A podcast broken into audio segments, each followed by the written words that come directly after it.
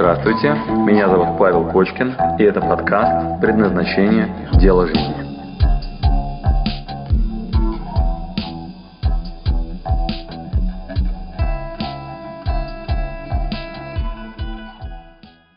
Про себя. Я 16 лет, э, выиграв Олимпиаду по математике и учась в физтехе, в физтеховской школе, поступил сразу в несколько вузов, и у меня появилось свободное время – я подумал, да, хорошо, то есть как мне теперь это время потратить? А, обнаружил, что задача поступления у меня закрыта, все сейчас готовятся в институт, а я могу себе позволить там, следующий какой-то этап жизни реализовать. Я подумал, о, у меня есть время поработать, поискать вот, ну, деньги, как можно зарабатывать. Я стал, тогда не было интернета, я старый, вот, э, тогда было Фидонет, вот, тогда я там стал рассылать объявления о том, что молодой, молодой гений ищет работу. Вот так это мне звучало. Вот. Или я пойду в подмастерье, готов пиво подносить, только если вы умеете работать. Да? И я тогда интуитивно стал вот писать всем и говорил, вот я пойду на работу без проблем, там, буду там что угодно для вас делать, если вы умеете работать, научить. И э, это дало свой результат. Там несколько сильных умных парней пригласили меня к себе и сказали, да, окей, Паш, мы тебя научим, да, там один из них, там, Володя Сенков, защищал тогда интересы Инкомбанка и работал много с компьютерами. Он говорит, вот интернет, говорит, знаешь, за ним будущее, давай вот попробуем сейчас вот в интернете, там, я тебе научу, что такое Unix, что такое вот там сервера, вот я тебе чуть расскажу про HTML, там, JavaScript, PHP, вот попробуй поставь. Я это все думаю, ну, интересно. Вот, поставил это у себя, попробовал, он мне немножко научил, а я продолжал дальше объявления рассылать. Да, там, на работу пойду. На все объявления, которые там я видел, я сразу говорил, да, умею все. Стратегия была выбрана такая, да, я могу, вот, и там на любое предложение сразу говорил да. А, одно из э, предложений поступило из Германии о том, что на работу нужен программист по HTML, который будет создавать там сайты, что-то еще. Я, как обычно, сказал, да, все могу. Вот. Э, и вдруг они мне сказали, что приезжай. Вот. Я так подумал, ну хорошо, приезжай, ладно. В общем, меня взяли на работу, это длинная история, и э, я там за первые четыре дня, так сильно испугавшись да, того, что меня взяли на работу и что мне предстоит решать непростые задачи, я за первые четыре дня сделал все то, что надо было сделать за месяц, вот, мой уровень стресса был достаточно, да, еще я брал ноутбук с собой дома, там, не знаю, доделал там что-то еще, вот, очень было мне страшно, настолько, что очень быстро я все сделал, и столкнулся со следующей задачей. Спустя там 4 дня я все еще в таком ужасе спрашивал, что еще, что еще, что еще. Вот, а они мне говорили, э, ну ты знаешь, мы не готовы к тому, что ты с такой скоростью все сделал. Э, ты пока тогда вот, ну, займись там тем, вот, ну, что считаешь нужным, да, а пока твои коллеги сейчас тебе следующий фронт работы подготовят, да, для того, чтобы делать. И я впервые столкнулся с таким вопросом, окей, хорошо, так, какие у меня на самом деле сейчас задачи? Когда они мне сказали, займись теперь тем, чем считаешь нужным, да, я впервые так вот вытащил взгляд изнутри из этого стресса. И осмотрелся, что я живу в квартире, красивой очень, на берегу озера в городе Констанц, на границе между Германией и Швейцарией, что на работу я езжу на велосипеде в очень реализованной стране, да, ну, там, Германия на тот момент, да, и я там нахожусь в Германии, мне платят зарплату, которая превосходит все мои потенциальные ожидания, с учетом того, что все остальные мои потребности потенциально закрыты. У меня есть водитель с машиной, который, если надо, по звонку отвозит нас туда, куда нужно. У меня оплачены обеды, э, питание полностью, проживание – а, с работой я справился за первые четыре дня, и вот у меня есть такой вот ну, период, когда я должен заняться тем, что считаю нужным в рамках того, что люди зачастую ставят себе на жизнь. Да? Некоторая такая финансовая свобода, все вопросы решены, вот там водитель с машиной, э, дом на берегу озера э, и денег, запас относительно того, на что я могу тратить. Да? И так вот стоишь и думаешь, хм, хорошо, да, какой мой следующий шаг? Вот. И я сначала начал там вот, ну не знаю, там, да, Карла, там, наш водитель, давай-ка в Париж, вот, и мы с ним в Париж, давай-ка вот там съездим еще куда-нибудь посмотрим. Мы каждые выходные давай там ездить куда-нибудь еще. Вот. Я вот столкнулся с этой задачей, а поиск того, и что, и чего я вот дальше вот делал. Все, приехали. То есть вот, ну, это вот то, к чему люди за всю жизнь стремятся, эмигрировать в какую-нибудь страну, да, какую-нибудь работу такую, да, или бизнес какой-нибудь, обеспечить себя деньгами, вот, машина с водителем, дом на берегу озера, на работу на велосипеде, не пыльная такая задачка, безопасность, страна такая очень, ну, устойчивая, да, все нормально. Я так осматриваюсь вокруг и такой думаю, ну что, все? То есть какую следующую задачу перед собой поставить? Там, больше денег, больше дом, еще одного Карла с машиной, вот, еще куда-то эмигрировать. И так, вот, вот это впервые, а что самое, это же не шутка, То есть ты же приходишь на работу, дальше опять домой идешь. И такой вот, вот на это все смотришь и думаешь, ну и? Я ходил, ходил, ходил. Потом у меня были бесплатные, опять-таки, переговоры с Россией. Я сидел на столе в переговорной, звонил своим друзьям в Москву и говорил, как у вас там дела? Они говорят, мы в футбол пришли играть. Я говорю, м-м". да, там вешал трубку и понимал, что ну да, они в футбол, я вот тут вот жизнь свою реализовал. Такой думаю, ну да. И вот у меня была задача, да, выбрать следующий шаг. И вот у меня месяц, да, там, у меня там контракт с ними на два месяца вперед. Вот, я сижу такой, думаю, ну что, как вот, ну, следующий шаг-то какой? И тогда я впервые обнаружил, что задачи свои такие классические, социально, э, ну, значимые, они полностью реализованы. И у меня возник такой вопрос, окей, а я-то теперь чего хочу? То есть, а я-то куда вообще? Как вот, ну, а мое любимое дело, а я вот, ну, там, вот чего хочу, там, какая задача-то у меня, да, вот у меня реально. И вот этот вопрос, он меня так вот, ну, прям как-то в ступор поставил, что мне понадобилось следующие там 15 лет жизни, да, для того, чтобы методично над этим работать, потому что я с того момента на пенсии. Я с того момента понял, что стремиться к классическим вещам по зарабатыванию денег для того, чтобы потом там дом, квартиру, машину, мигрировать в правильную страну, там работку непыльную, защищенность и безопасность, вот, я в этом состоянии стартовал. Ну, так вот, исходные данные. То есть я с этого начал. И вот я там возвращаюсь, ну, я принял решение, что я возвращаюсь в Россию, нахер, я не могу вот, да, вот этой вот, ну, вот в этом состоянии работать. То есть для меня это оказалось, ну, чем-то, ну, таким, что я точно не был удовлетворен, состояние дискомфорта испытал. Я вернулся домой и посвятил себя дальше следующим задачам, да. Я подумал, окей, хорошо, теперь мое собственное дело, предпринимательство. Теперь я начинаю открывать бизнес один за одним. Начиная с этого момента я увлекся понятием пассивного доллара. Меня не очень интересовал вот, ну, там, 100 долларов э, в месяц или 1000, да, или 10. Вот, зато вот один доллар, который приходит без моего участия, вот он меня очень заинтересовал. Вот где вот этот один, я вот сижу, а он вот регулярно мне поступает на счет.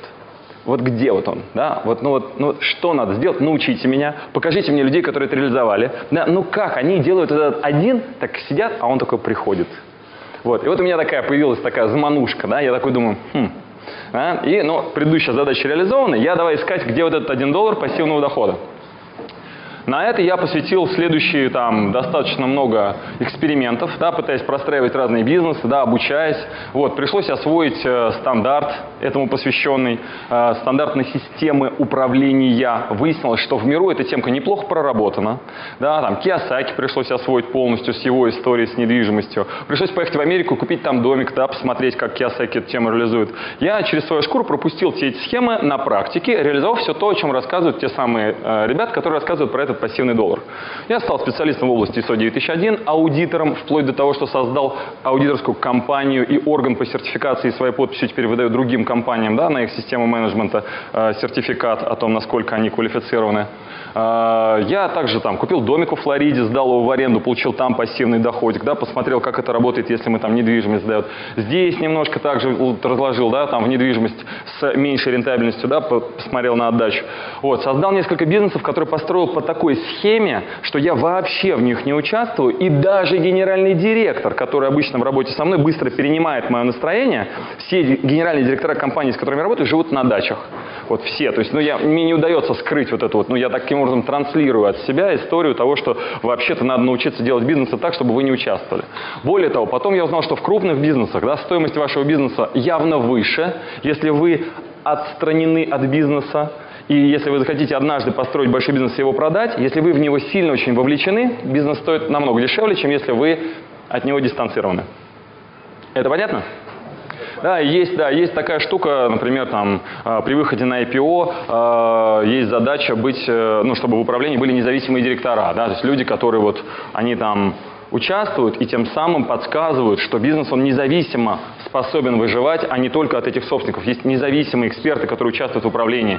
Есть специальные большие инструменты для крупных компаний, как сделать так, чтобы бизнес не зависел от собственников очень сильно. Да, и я тоже являюсь там экспертом вот, в ассоциации независимых директоров, там постоянно у них спрашивал, да, как они это делают в крупных бизнесах. Так вот, по результату получилась такая штука, что надо вообще-то найти любимое какое-нибудь дело, я создал курс небольшой, сначала так для своих, э, называющийся «Независимость в бизнесе». Вот, он состоит из трех компонентов. Независимость в бизнесе. Вот, есть три варианта, как себя снять вот это вот бремя того, что я раб своего дела, да, там, своего бизнеса, и я в него вовлечен. Вот, вроде деньги зарабатываю, а как их тратить, когда и на что, непонятно. Вот, выяснилось, что есть три стратегии. как бы вот, ну, избежать того, что вы вовлечены очень сильно в этот процесс. Первое, как выяснилось, это создать систему. Создать систему, зажать все в инструкции, построить такую обезличенную модель, в которой все работает как часы, очень технологично. И на выходе мы с вами получаем некоторую модель, которая генерит финансовый поток. И что вообще здесь? Значит, система. Создали систему, э, на это есть стандарт, на системы управления, ISO 9001, например. Ничего нового. Э, Российский военный стандарт очень давно, да, потом приобрел вот это мировое значение, мировое значение, так вот он стал называться, стандартная система управления. Вот есть всякие способы, как там все зажать. Вот то, о чем сейчас как раз рассказывали ребята, когда рассказали о системе, подсистеме и так далее. Там это называется декомпозиция бизнес-процессов. Вот это стандартный проработанный инструмент. Берете его, изучайте внимательно. Если для вашего бизнеса это прямо сейчас применимо и актуально, перестраивайте бизнес в жестко зажатый системный. Да? Зажимаете все. Здесь интересно... А? Нет, это стандарт. 12 страниц да, обезличенный, то есть у него э, нету э, сферы деятельности, нету масштаба, то есть, грубо говоря, он применим как для кафе, так и для Лукойл. Да, то есть он абстрактен от э, сферы деятельности и от масштабности. Очень простая штука, 12 страниц, там выжимка управленческих опций, из разряда там, ну, как вы замеряете клиентоориентированность, как работать с поставщиками и такие пункты. То есть это настолько проработанный документ, это один из самых популярных стандартов в мире, да, что зачастую люди вместо названия завода пишут ISO 9001 Certified. Вот, почему? Это означает, что они клиентоориентированы, что они отслеживают. И вообще эта штуковина, она такая крайне, как Библия, 12 страниц. Да, вы берете и смотрите, там, например, пункт 4.2, документация. Документ должен быть с датой, подписью и так далее, чтобы вы могли его остановить. Да, этот документ актуален, кто за него ответственен и так далее. Там такие простейшие позиции, по ним надо галочки по своему бизнесу поставить, сделано, сделано, сделано, сделано, сделано, сделано, сделано, некий минимум, да. Если это сделано, то предполагается, что у вас бизнес – работает по мировым стандартам в области систем управления. Вот. И потом вы вызываете аудитора и говорите, а вы не могли бы проверить, да, мы нормально все сделали или нет? Приходит аудитор, Аудитор – хорошая в данном случае штука. Это человек ау аудирует, он слушает. Он приходит, смотрит на бизнес и говорит, слушайте, но у вас вот тут, вот тут, вот тут, вот тут косячки, извините, вы вот здесь, здесь, здесь здесь не доделали. Не собираете обратную связь от Э, пользователей, э, у вас не заложены инструменты развития, и у вас в измерительных приборах проблемки. Не меряете вот тут, вот тут, вот тут. Вот раз и выдает вам три подсказочки. Вы так говорите, о, спасибо, доделываете, вызывайте его еще раз. Он говорит, ну все, теперь минимум выполнен. Там дальше есть следующие шаги, но это не предмет нашего с вами сейчас семинара, да, нашего с вами такого материала. Там есть еще ISO 9004, когда мы добавляем больше стейкхолдеров, не только клиентоориентированности, а еще дополнительные 4. Но не будем сейчас об этом. Значит, здесь есть пример классический, который вот это полноценно реализовал. Это понятия такие, ну, кейсы. Например, Макдональдс. Да? Значит, Макдональдс полностью обезличенная структура, в которой ротация кадров, и там в инструкциях написано, как руки мыть до локтя. Вот я сегодня Да? Значит, вот приходишь туда в Макдональдс, да, и там вот в туалете чисто. Не потому, что уборщица попалась хорошая, а потому что такой листок, на котором написано по времени, да, когда кто ставит подпись, и там вот, ну, раковина чистая, там туалет, тогда ставит подпись, зайдите в следующий раз, когда в Макдональдс будете заходить, я вот, например, люблю местечко, обычно там вот кушаю. Вот, значит, приходите туда, вот в Макдональдс, да, заходите, смотрите, а там вот такой листок в туалете с, это, с подписью такой... Это причина, почему, собственно говоря, ну, да, чисто Макдональдсе. Очень просто. Вот, и у них там специальные одежды, да, ящичек такой, обратите в следующий э, раз, э, ящичек такой, вот кассиры такие, пам-пам-пам-пам-пам-пам, и ящичек такой. И у них разные рубашки, вот, у кого-то красная, у кого-то синяя, вот, и стоят на кассе, и у них постоянный конкурс, у кого по кассе самый большой чек в конце э, дня, тому вот тот человек, который в синей рубашке, подойдет, откроет этот вот э, ящичек и говорит, возьми с полки пирожок да, закроет его. Вот, потом там еще будут не, ну, э, разные другие нематериальные способы мотивации. Вот, и все это заложено в системку, которая тиражируема, и в этом случае появляется возможность, например, франшизы. Значит, вот это все представители классические вот этой модели. Как можно выйти из бизнеса, от нее немножко отдалиться, отрешиться. Особенно на самом низком уровне управления, я бы сказал, это обязательная позиция, которой надо заниматься. То есть чем ниже уровень персонала, чем более он ротируемый и периодично заменяемый, тем более там значим вот этот фактор для достижения некой собственной независимости. Следующий пункт. Это семейный бизнес. Семья. Если здесь у нас с вами человеческий фактор полностью обесценен. Что здесь у нас? Наоборот, люди на первом месте. Абсолютно верно. Полностью наоборот. Здесь работает такое правило. Кто в семье родился, тот и пригодился. Здесь основной критерий, по которому мы будем работать в построении этого бизнеса, это критерий лояльности. Вот здесь работает лояльность. В нашей с вами государственной структуре это очень сильно представлено. Мы можем развиваться только в том случае, если проходим по критерию свой-чужой. Мало ли, что у тебя высококлассная квалификация, не интересен, какова твоя лояльность ко мне. Если ты чей, тогда ты двигаешься дальше. Да? Вот организации семейного типа, классический пример, они в обратную сторону пляшут. Вот появился сильно лояльный нам человек. Наша с вами задача, как управленцев, детально изучить, кто он, что он, что из себя представляет, окружить его заботой, сделать так, чтобы он проявил свои качества самым лучшим образом. Если для этого придется бизнес переделать или составить новую какую-то ветку, внести новые правила, то мы под него все перестраиваем. Он там себя полноценно реализует и любит свою компанию. И как следствие мы приобретаем очень лояльного нам человека, и он выстраивает бизнес вот таким образом, да, вот, вот как семью. Кто работает в этой модели? Подскажите мне, пожалуйста. Газпром.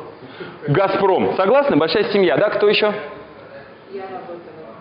Да, тоже так же, да? Ага, кто еще? Да? Здесь Газпром сертифицирован наверняка. Конечно, конечно. Значит, наверху у нас вот эта системка, да? Чем ближе, как бы, да, да. Значит, снизу у нас там работает полностью система. Это все, вот нефтянка вся работает. Ну, понятно, да, что большие серьезные дела, да, зачастую по вот этому критерию уж очень слишком завязаны. Более того, я вам скажу, это приобрело очень интересную такую э, тенденцию, что, например, представителями здесь является компания Toyota. В чистом виде, компания материнского типа. Значит, я вам расскажу, какие здесь э, работают схемы. Э, это, первое, пожизненный найм. Что значит компания семейного типа? Ну, пожизненный найм, все. Вы берете человека, да, семья, Заболеет ли он? Ошибется ли он в том месте, куда вы его поставили на работу? Не справится ли он с задачей? Это теперь ваши проблемы, если вы строите компанию по семейному типу. Как себе могут позволить это крупные компании? Например, GE, General Electric. Что они делают, да, компании семейного типа? Они говорят так, «А, ты к нам приходи, и у них есть такая процедура ввода человека в эксплуатацию. Они говорят, ты год работаешь на этом месте, потом год работаешь на этом месте, значит, здесь ты поработал бухгалтером, здесь ты поработал в IT, здесь ты поработал в клиентской части, здесь ты поработал в HR, здесь в производстве. Они тебя поставили на протяжении пяти лет в разных местах, потом посмотрели сказали, где ты наиболее эффективен, дружище, да? Везде, где он делает ошибки, ему подсказывают и помогают, как это реализовать. В крупных бизнесах Пожизненный найм, тотальное обеспечение, компании материнского типа хорошо представлены и показывают себя по рынку. Да? То есть это модель вполне действующая. И почему мы в этом случае становимся независимыми от бизнеса, если мы построили свой бизнес по такой модели? Надежно. Так, почему? Можно доверить. Люди есть, все свои семьи доверяют. Все свои, семья, да, вот, да, то есть это, вот, ну, это вот, они просто содержат родителей, да, это... Ты папа, и ты это, значит, так построена модель Арабских Эмиратов, например. Да, там папа, он своим детям, они прям так это и называют в терминах, да, папа детишек отправляет учиться за границу. Дает денег на развитие и так далее. А они потом с благодарностью к э, своей вот, ну там, родной структуре возвращаются и говорят, так, я не зря же был так вот, ну, заботой окружен, да, я сейчас вернусь и поработаю над тем, чтобы у нас в семье все было хорошо. Да, и там он говорит так, если ты чистокровный араб, да, я для тебя все, папа. И они встречно любят, да, и поддерживают такую компанию. И за компанию Toyota, да, все люди, которые, они прям вот, ну, устраиваются в начале жизни своей, и прям на пенсию вместе с компанией Toyota уходят. Значит, в маленьких бизнесах применимо это или нет? Нет, неприменимо, да? Какие еще есть? Ну, почему нет, да? Значит, значит, конечно, кланы, семейные рестораны, да, и так далее. Значит, в малых бизнесах это полностью работающая модель. И если вдруг кто-то, кто сделал это кафе по принципу семейного типа, да, и он хозяин, и он уехал, а тут работает семья, вы понимаете, что он может отлучиться от своего бизнеса, потому что здесь его никто не кинет, потому что это, ну, это семья, да, то есть, ну, это примерно так же, как если дети кинут родителей. Бывает, конечно, да, но вот это вот критерий лояльности вас от этого частично защищает. Я вам по секрету скажу, что у меня работают мама и папа. Мне понадобилось сначала вот это все реализовать, да, чтобы потом я вот, ну, дорос до того, что я в какой-то момент пригласил маму, да, там, лет 10 назад к э, участию в собственных проектах, да, и когда мама приходит и говорит, слушай, ну я же вообще ничего не... Это мои теперь проблемы. Моя задача обучить ее правильно, сделать так, чтобы ей было комфортно там. И когда у меня работает мама, я чувствую себя свободным да, от бизнеса. Почему? Да. На каких областях, то есть где работают родители? Что у меня мама, я вообще из бедной семьи. У меня мама работала поваром 20 лет, а папа шофером. У вас? А сейчас в моей компании они возглавляют клиентский отдел. Неожиданно! Я бы не мог бы даже и представить себе. Я когда маму пригласил, вот, я говорю, мам, ну пойдем, вот, ну там, вот у меня там есть друг, вот. Конечно, я поработал, а ты не представляешь как. Да, то есть я для начала, да, маме говорю, слушай, давай-ка ты вот, ну вот, ну, в помощнике, вот у меня там у приятеля турагентство, говорю, не хочешь? Она говорит, да, я приду. Пришла туда, навела там порядок, а? Да, да, да. Она там начала хозяйничать, смотрю, она там под себя берет ответственность какую. Я говорю, мама, что ты тогда там делаешь у Лосовского? Давай-ка ты ко мне. Вот, у меня вот там вот есть бизнес один там, да, по научным работам, давай-ка приходи туда. Она пришла туда, взяла там на себя какие-то штучки, я смотрю, о, круто. Говорю, слушай, а давай-ка ты ко мне вот в этот профильный бизнес по ИСО. Она пришла, и там давай хозяйничать и так далее. И тут вдруг у нее конфликт с генеральным директором. Как вы думаете? Что становится в этот момент с генеральным директором? Выгнали вы. Понимаете, что даже если он высококлассный мужик, очень профессиональный, но у него конфликт с моей мамой, он меня вызывает, каждый из моих... С моей мамой очень сложно работать. Она женщина такая, знаете, классическая. Вот, когда э, они... Вот, меня вызывает по одному из предыдущих бизнесов, да, там говорит, Павел Владимирович, говорит, послушайте, либо я, либо Галина Ивановна. Да, ну вот прям реально, да, то есть меня вызывает на такой диалог. Я сижу за столом, да, у меня обычно у директоров большой офис, Т-образный стол, большое кресло. Вот у меня нет обычно кабинетов, да, меня вот все еще интересует тот самый один доллар, да, я стараюсь бизнесах своих, ну там, быть очень, да, от них далеко. Вот, а вот у директоров у них большие таблички и так далее. И вот я захожу к ним, такой сажусь обычно. Вот, да, и вот у меня дважды была эта история, когда они мне говорили, Павел Владимирович, либо я, либо Галина. Во многом, кстати, возможно, поэтому они на дачах, да? Вот, не только потому, что они, да, моя мама, она сильно стимулировала их к тому, чтобы перейти на образ жизни, не бывать много в офисе. Вот, но она говорит, либо я, либо Галина. Вот этот информационный дребезг, я тут просто не способен, да, там, мне неэффективен. И теперь моя задача, как вы понимаете, защитить интересы лояльного мне сотрудника. Я должен решить теперь этот вопрос между генеральным директором и Галиной Ивановной. Однако, если вдруг я решил, а теперь у меня еще и папа работает, мне понадобилось еще лет семь, чтобы папу с работы шофером да, пригласить к себе в бизнес. Очень нетривиально, да, как ему найти место. Я сначала ему стал предлагать предпринимательство. Я говорю, пап, говорю, у тебя есть я. Говорю, тысячи людей мечтают меня нанять на работу, да, или со мной бизнесы там, не знаю, поделать. Говорю, ну у тебя есть я, причем такой лояльный. Я для тебя любой бизнес построю вот так. Давай подумаем над чем. Да, папа говорит, ну, я не знаю. Я говорю, ты же когда-то работал, вот, ну, это, учеников учил на машине. Говорю, ты же умеешь это делать классно. Говорю, тебе нравится? Он говорит, ну, да. Я говорю, давай, говорю, с тобой, говорю, давай я тебе сделаю автошколу. Сейчас мы найдем нишу. Сейчас я все сделаю, рекламирую. Очень классно. А?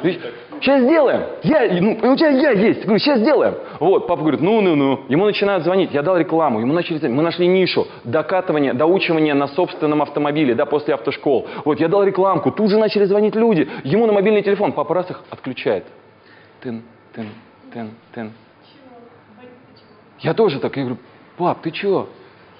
Мы же нишу нашли. Говорю, сейчас смотри, сейчас начинаешь с ними работать, потом мы под этим построим системку, поднаймем персонал, будешь ими управлять. Говорю, вот так. Вообще рекомендации. Говорю, слушай, ну сейчас все сделаем. Тын, тын, отключает, выключи трубку, ходит такой хмурый. Да? Значит, моя работа, если я строю бизнес по семейному типу, выяснить, почему, да, понять, а как же выглядит тот бизнес, в котором он готов участвовать, да, что им необходимо и так далее. Я беру на себя ответственность за все их ошибки, за все их развитие. Модель семейного бизнеса, понятно? Пожизненный найм, отсутствие наказания. На примерах родителей сразу становится понятно, да, что глупо с моей стороны, как человеку, строящего семейный бизнес, наказывать. И э, наказанием понятно, а оплата труда как-то... она тоже должна быть продуманная, адекватно, чтобы они... Вот, ну, как, вся ответственность на мне, да, как на человека, который создает семейный бизнес. Итак, это вторая модель, по которой можно стать от нее независимым. Да. Критерий лояльности. Где максимальная большая лояльность?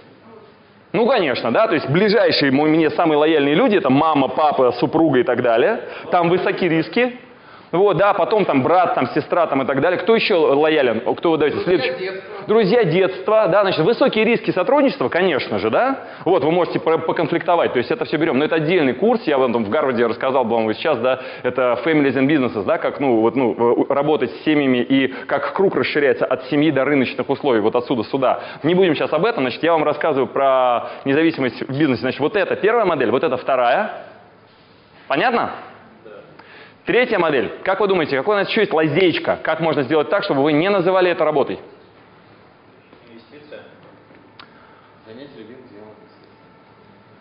Занятие любимым делом. Давайте так. э, кто там у нас? Э, ха-ха-ха-ха-ха. Если... А, найдите себе работу по душе, и вам ни дня не придется работать. Еще за это деньги будут платить. Итак, любимое дело здесь, да?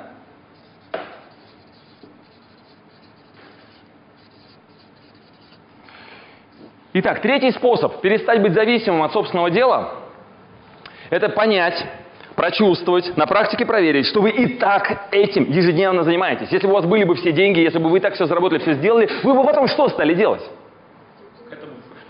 К этому все равно вы пришли. Значит, вспоминайте сейчас, за что вы и так приплачиваете, чем вы готовы заниматься и даже доплачиваете, чтобы этим заниматься. Вы прям вот, ну реально готовы вкладывать туда себя всего, да, чтобы вот, ну, вот это делать. Тогда какая же работа? Какие могут быть задачи, да, когда вы там говорите, вот я на работе, устал, не хочу вставать, если это ваше любимое дело. Если вы это, да, вот деньги заработали для того, чтобы потом это сделать. Если вы испытываете от этого максимум эмоций. Если это то, чем вы прям с удовольствием, прям вот, ну, нескончаемая ваша позиция, вы этим любите заниматься.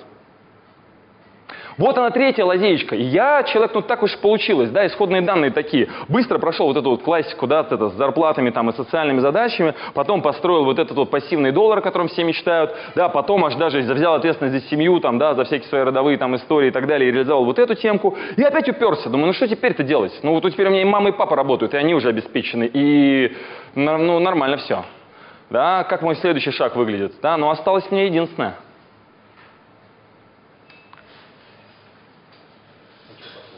найти любимое дело, да, кто я по сути, и его в мир, в мир полноценно транслировать, да, отдавать. Это то, что я и так делаю постоянно, да, вот этому отдаться и через него себя дальше реализовывать.